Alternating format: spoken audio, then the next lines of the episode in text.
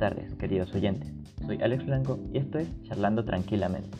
El día de hoy comentaré sobre un problema bastante común en la sociedad actual y que de no ser controlado puede empeorar aún más. Así es, me refiero a la inadecuada alimentación de la población. Investigaciones recientes revelaron que el Perú es el tercer país de la región con más casos de obesidad, solo por debajo de México y Chile. En promedio, 4 de cada 10 adultos sufren de sobrepeso, y es debido al sedentario estilo de vida que muchas familias llevan practicando desde hace tiempo. Algunas recomendaciones alimenticias para cambiar tu estilo de vida son Come alimentos variados. Es un hecho que variar las comidas diarias le hace bien a tu sistema digestivo. Disminuye considerablemente los alimentos altos en grasas saturadas y azúcar. No está mal consumirlos de vez en cuando, pero debe ser moderado. Añade frutas a tus desayunos. Aparte de ser deliciosas, las frutas son la mejor manera de reemplazar los azúcares dañinos. Otra buena recomendación sería que se investigara qué cantidades son dañinas de las grasas saturadas, azúcares, sal, etc. De esta manera sabrán qué deben comer y si está haciendo bien o mal a ustedes. Muchos creen es imposible mantener una dieta adecuada sin un gran presupuesto. Y esto es falso.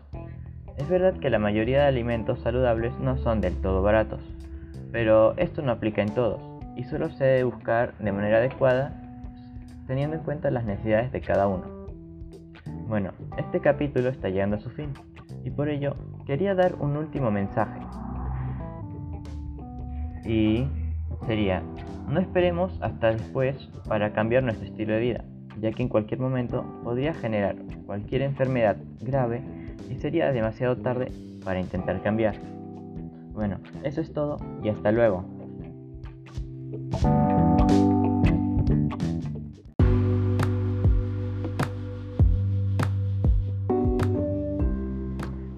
Buenas tardes compañeros y compañeras de la institución educativa Héroes de San Juan. En esta ocasión les presentaré acciones para un correcto estilo de vida saludable, una correcta alimentación y ejercicios para una rutina adecuada.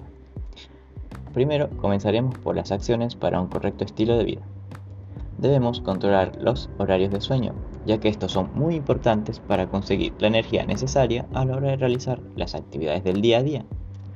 Hablar o chatear con amigos y seres queridos seguido, ya que al interactuar con personas conocidas nos desestresamos y nos hace sentir mejor tener un horario con las actividades diarias, porque al tener todo ordenado podremos realizar dichas actividades sin preocupación. Y por último, realizar algún tipo de meditación. Esto nos va a ayudar a la hora de despejarnos y tomarnos un tiempo para nosotros mismos. Ahora, siguen las acciones para una alimentación saludable. Agregar frutas al desayuno. Estas nos proporcionarán el azúcar necesario para iniciar el día con energías. Y por eso debemos tener en cuenta la segunda acción, que sería controlar los azúcares y grasas saturadas, ya que estos no aportan mucho al cuerpo y más bien nos hacen mal y promueven enfermedades como el sobrepeso.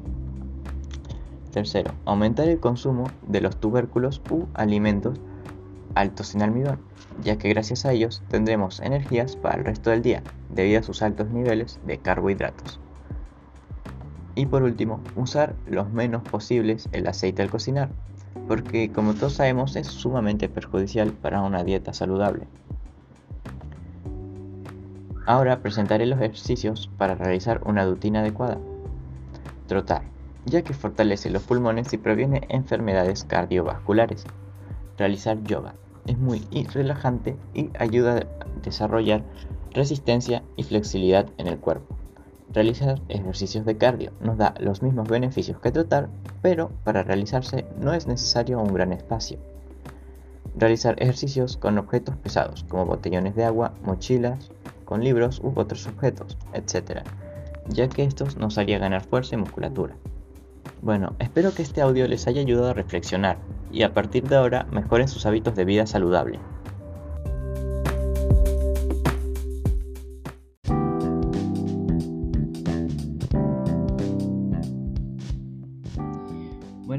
Queridos oyentes. Soy Alex Blanco y esto es Charlando Tranquilamente. El día de hoy hablaré sobre un tema muy común en la actualidad. Así es, hablaremos sobre cómo la contaminación y el mal uso de los recursos naturales son un problema mundial que podría acabar con el ecosistema a largo plazo. Que el mundo esté totalmente contaminado no es un secreto para nadie, ya que tanto en las noticias como en nuestro día a día es fácil notar su presencia, en lugares recógnitos e inimaginables. Pero, ¿por qué hay contaminación hasta en los lugares donde no han llegado los humanos? La respuesta es sencilla. Los mares son los principales protagonistas. Están tan contaminados que hacen llegar basura a lugares donde no debería haber. Aparte de eso, hay otro problema. Este sería la mala gestión de los recursos naturales, ya que hay personas que los utilizan ilegalmente solo por dinero, lo cual es un problema para todos, teniendo en cuenta que a largo plazo se agotarán dichos recursos. Por esto debemos reflexionar e imponer medidas para proteger los recursos naturales que tanto nos ayudan. Debido a la contaminación, no solo nuestra flora es la que sufre, ya que la fauna también es gravemente afectada, teniendo en cuenta que los animales viven ahí. No es raro pensar que sin un hogar al cual ir podrían llegar a extinguirse especies enteras y solo por la contaminación que producimos las personas. Para combatir este problema podemos utilizar como medidas las bombas de semilla. Son fáciles de hacer, eficientes para replantar en lugares de difícil acceso. Y en caso de que el problema sea la contaminación en los suelos, podríamos utilizar plantas leguminosas. Estas tienen propiedades beneficiosas para la descontaminación de suelos, especialmente de metales pesados, y ayudan a que otras plantas que requieran más nutrientes crezcan en ellos, pero si tú eres de las personas que les gusta tener plantas en casa, podrías probar un cono maceta. Ocupan muy poco espacio y gracias a sus materiales son ideales para cuidar nuestro patrimonio natural. Y bueno, este capítulo está llegando a su fin y por ello quiero dejar un último mensaje. No dejemos que los daños sean irreversibles, debemos colaborar a tiempo para poder resolver esta crisis juntos y no esperar a que haya mayas pérdidas. Muchas gracias por escuchar y hasta una próxima ocasión.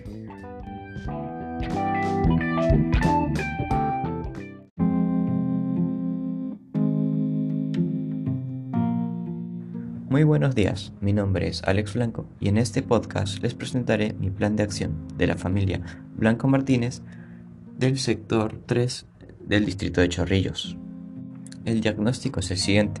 En la actualidad vivimos en una situación de inseguridad ciudadana sumamente preocupante, gracias a la intimidación generada por los robos, agresiones y en los peores casos asesinatos, que cada vez son más comunes, amenazando nuestra integridad y nuestra paz.